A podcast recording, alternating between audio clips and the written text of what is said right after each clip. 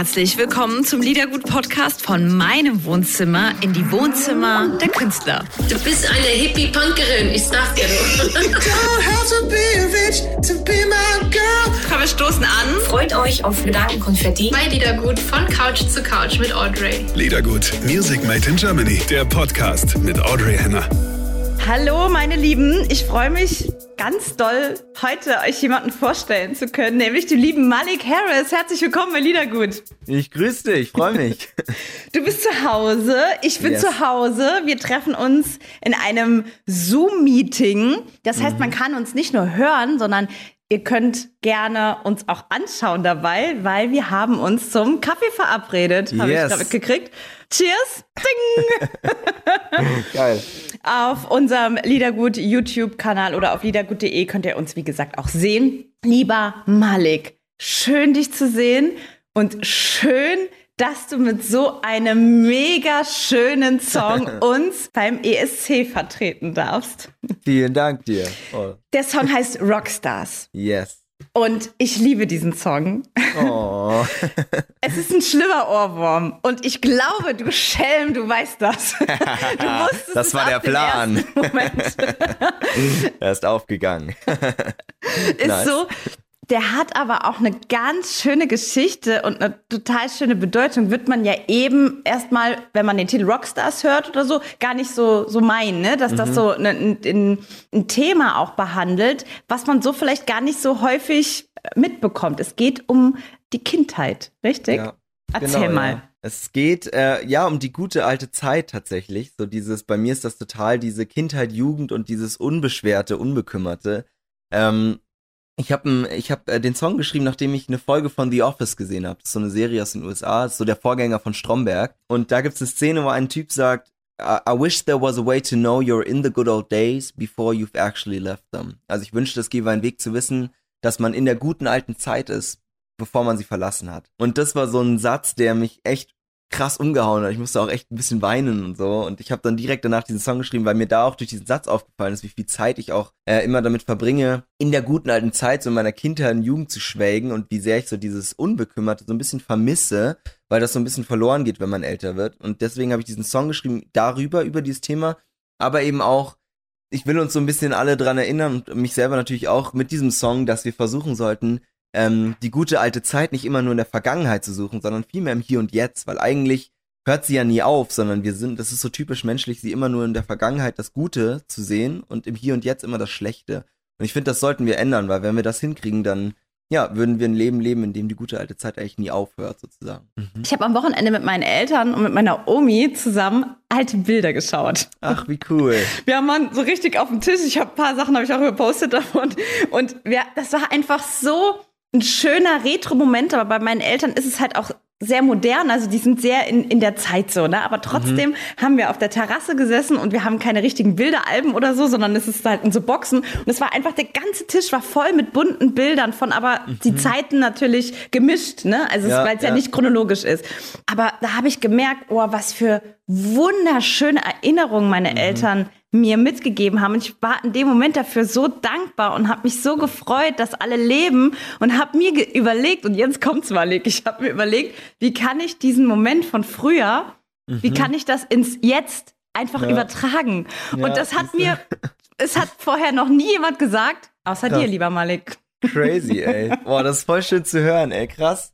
Abgefahren. Ja, das ist auch so schön, auch da durch dieses Schreiben des Songs und so diese, diese Reise, die ich jetzt so mache und dass viele Leute diesen Song hören, kriege ich halt auch wahnsinnig viel Feedback. Und es ist so cool zu hören, wie diese Leute dieses Thema auch selber irgendwie äh, ja damit zu tun haben, so wie du jetzt gerade diese Geschichte erzählt hast. Das ist so schön, also es freut mich mega, echt richtig schön zu hören. Grüße an deine Eltern. Mache ich, ich grüße sie alle. ja, ähm, der Song Rockstars, ne, muss man ja sagen, ist der perfekte ESC-Song, finde ich, weil oh, danke. meine Omi hört den gerne, meine Eltern finden den gut, ich finde den gut, ganz junge Leute finden den cool. Also das ist natürlich auch mega schwierig eigentlich, wenn man sowas jetzt planen würde, sage ich mal, mhm. einen Song zu machen, den irgendwie alle gut finden und den alle abholen, das ist ja fast unmachbar. Aber mhm. du hast das mit dem Song irgendwie geschafft. Ähm, welche Chancen rechnest du dir denn beim ESC aus, wenn wir jetzt mal beim ESC bleiben wollen? Also jetzt deutlich bessere, jetzt wo du das gesagt hast.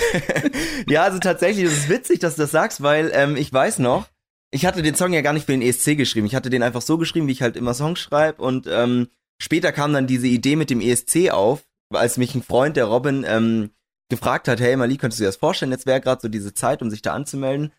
Und ich musste halt dann an diesen Song denken. Tatsächlich, also zum einen aus dem Grund, dass es eben so sehr, sehr persönliche Lyrics sind und ich mir dachte, da erreicht man viele Leute, die eben so wie jetzt gerade vielleicht auch eine eigene Geschichte dazu haben und so. Aber zum anderen, witzigerweise dachte ich mir krass, ich finde den Song wahnsinnig untypisch eigentlich für den ESC, gerade auch aus deutscher Sicht, so weil ich das Gefühl habe, der ist sehr melancholisch teilweise, der ist sehr, der hat so einen Trap-Beat, der hat einen Rap-Part und so, das ist eigentlich nicht das, was man so kennt. Und deswegen hatte ich mir auch, habe ich den halt mehr oder weniger als Spaß, habe ich dann so mitgemacht, weil ich mir dachte, er hat ja fast keine Chance. Außer Deutschland hat halt Bock auf was ganz Neues. Und äh, tatsächlich habe ich mir dann deswegen die Chancen gar nicht so groß eingeschätzt, weil ich mir dachte, ja, Deutschland hat vielleicht auch gar nicht Bock auf was Neues, aber jetzt haben sie mich ja doch irgendwie gewählt. Dementsprechend scheint doch irgendwie Lust für frischen Wind da zu sein. Und deswegen habe ich jetzt auch ein besseres Gefühl, was meine Chancen beim ESC betrifft, dass vielleicht auch der ganze ESC Bock hat auf was Neues. Von daher würde ich mal sagen, vielleicht sind die Chancen gar nicht so schlecht. Malik Harris ist heute zu Gast bei Liedergut und wird für uns den ESC vertreten, wird singen, wird ähm, ganzen Körpereinsatz zeigen. Oh ja, definitiv.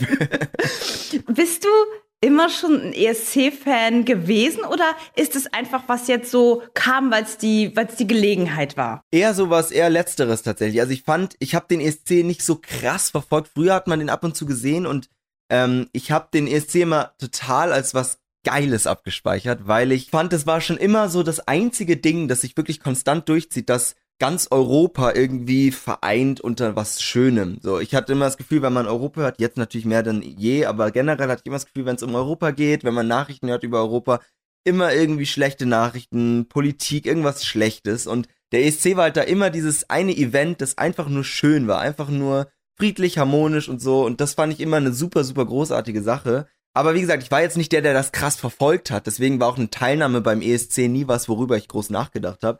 Dementsprechend kam das dann tatsächlich einfach so in dem Moment und jetzt freue ich mich aber mega bei diesem geilen Ding dabei zu sein. Lieber Malik, ich habe gehört, dass irgendwie der Choreograf von dir der Choreograf ist, der auch Conchita Wurst beim Sieg in Österreich begleitet hat. Ist das korrekt? Soweit ich weiß, ist das korrekt, ja. Marvin Dietmann. Yes. Gutes Omen, ne?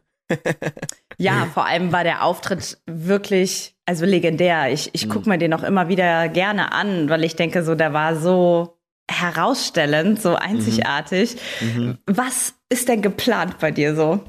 Ich darf noch nicht zu viel ver, ver, äh, verraten, ne? sonst äh, reißt mir Marvin den Kopf ab. Aber ich versuch's. Also das Ding ist, was halt echt geil ist bei Marvin, ist, dass er, ähm, für ihn ist das Wichtigste bei diesem Auftritt oder generell, dass es authentisch ist. Also er hat wirklich gesagt, dass sein Job ist es, sich den Künstler oder die Künstlerin anzuschauen, sie wirklich kennenzulernen und ihre Seele auf diese Bühne zu bringen. Und das finde ich super, super cool, dass er nicht versucht, irgendwie was anderes zu machen aus mir oder aus meiner Musik, sondern wirklich zu sagen, hey, ich verstehe, wohin du willst, ich verstehe deine Reise und das will ich einfach jetzt umsetzen. Das finde ich super, super geil.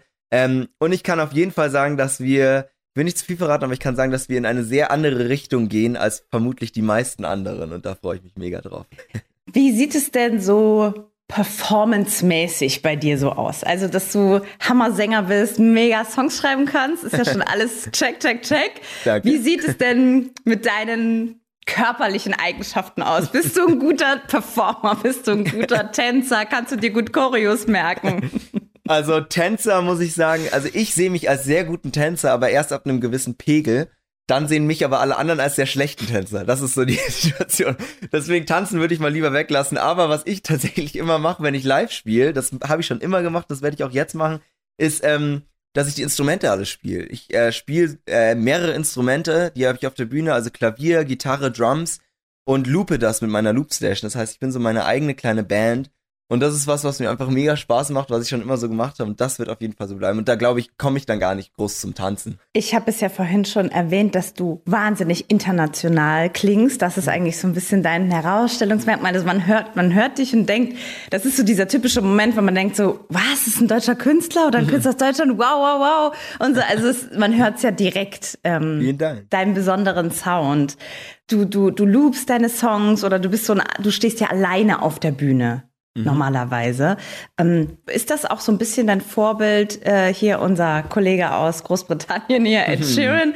Oder, oder wie, wie ist das dazu gekommen, dass du gedacht hast, vielleicht, ey, das, das fühle ich auch oder das kann ich auch? Oder? Also der, der, der gute Eddie, der war tatsächlich ähm, so die erste, das erste Mal, dass ich das gesehen habe, eine Loopstation, weil äh, ich habe das You Need Me, I Don't Need You äh, Live-Session von ihm auf YouTube, die habe ich mir angeschaut. Und da ist er eben alleine in so einem kleinen Raum und hat seine kleine Loopstation, seine Akustikgitarre und macht so Beatbox und so. Und es ist ein riesen Feuerwerk. Und ich dachte mir, crazy, der steht da alleine und es knallt wie Sau. Und ich fand's mega geil und habe mir daraufhin auch dann meine erste Loopstation geholt, als ich sie mir leisten konnte. Also da musste ich dann erstmal anfangen zu sparen, dann konnte ich sie mir holen. Wie teuer Und, äh, ist denn sowas? Ähm, also die erste, die ich hatte, hat so 120 Euro gekostet ungefähr. Das heißt, ich musste ungefähr äh, sechs Monate, glaube ich, oder acht Monate sparen mit meinem Taschengeld. aber es hat sich gelohnt.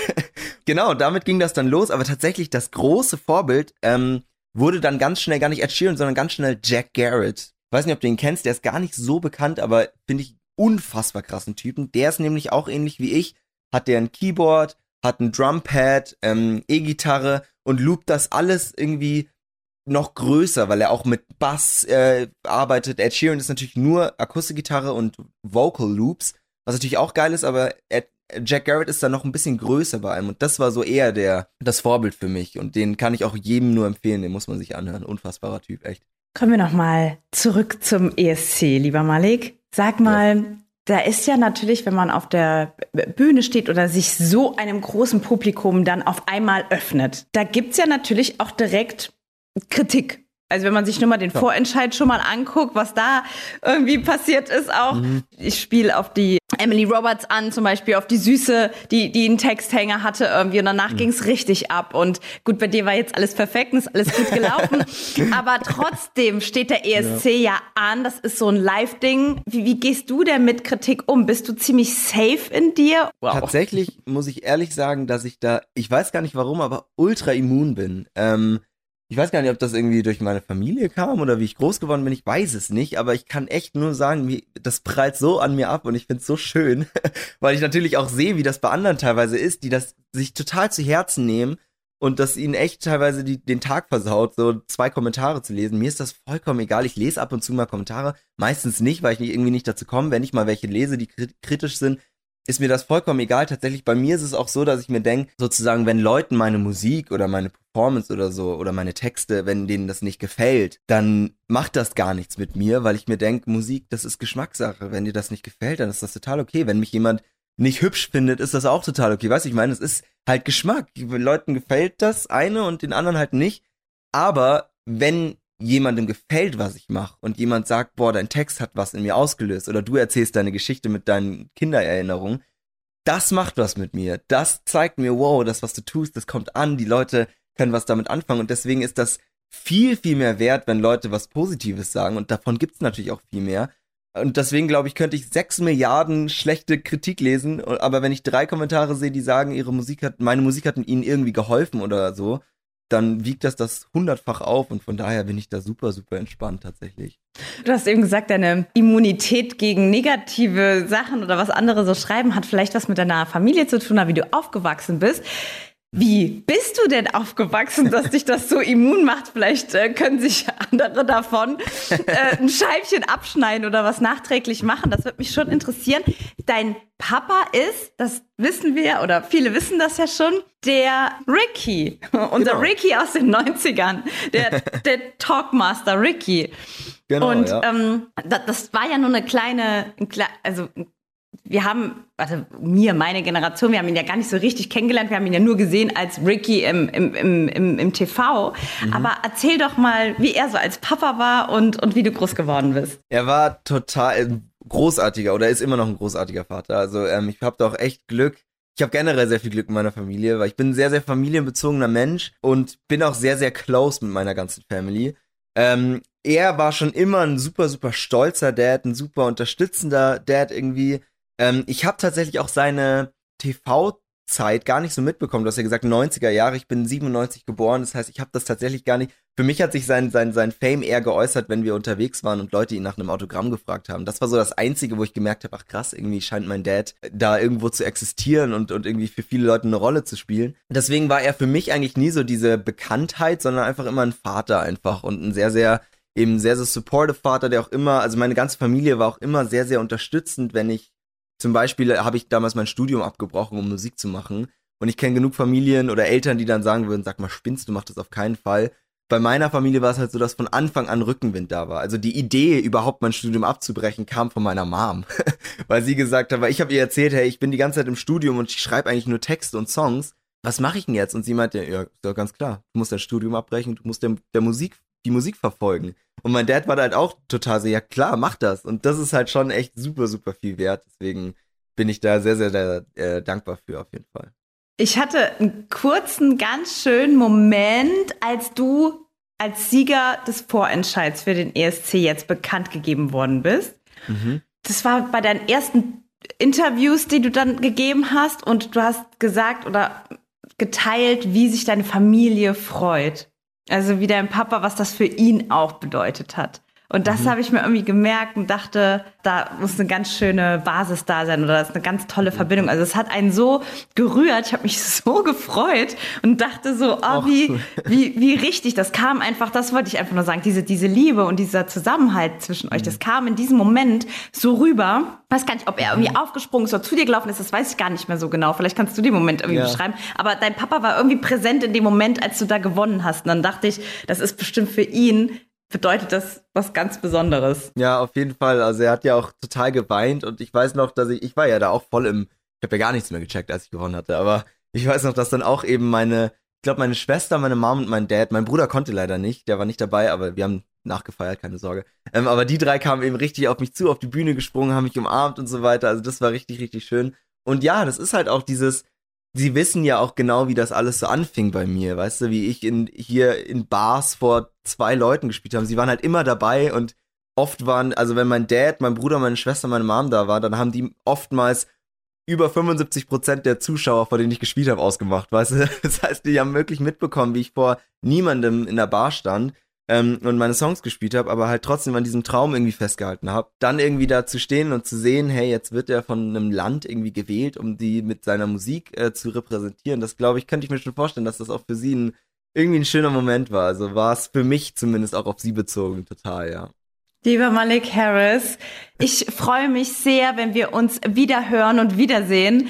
Ich Unbedingt. wünsche dir toi toi toi für den ESC mach irgendwie was draus. Man hat's ja nicht so, man hat ja irgendwie gar keinen Einfluss draus, was ja. damit passiert. Aber ich freue mich wahnsinnig, dass du für uns antrittst und äh, freue mich, mit dir nochmal zu sprechen, weil ich habe noch ganz viele Sachen, über die ja. ich mit dir sprechen möchte, über deine Black Lives Matter Hymne und alles mögliche. Also wir haben noch ganz viel zu erzählen. Unbedingt. Und ähm, Malik, du bist der Beste. Cool. Vielen, vielen ich Dank. Dir. Ich danke Hat mega dir. Spaß gemacht. Nächstes Mal dann in person, hoffe ich. Bist immer eingeladen, wirklich. Sehr schön. Da komme ich drauf zurück. Liedergut. Music Made in Germany. Der Podcast mit Audrey Henner.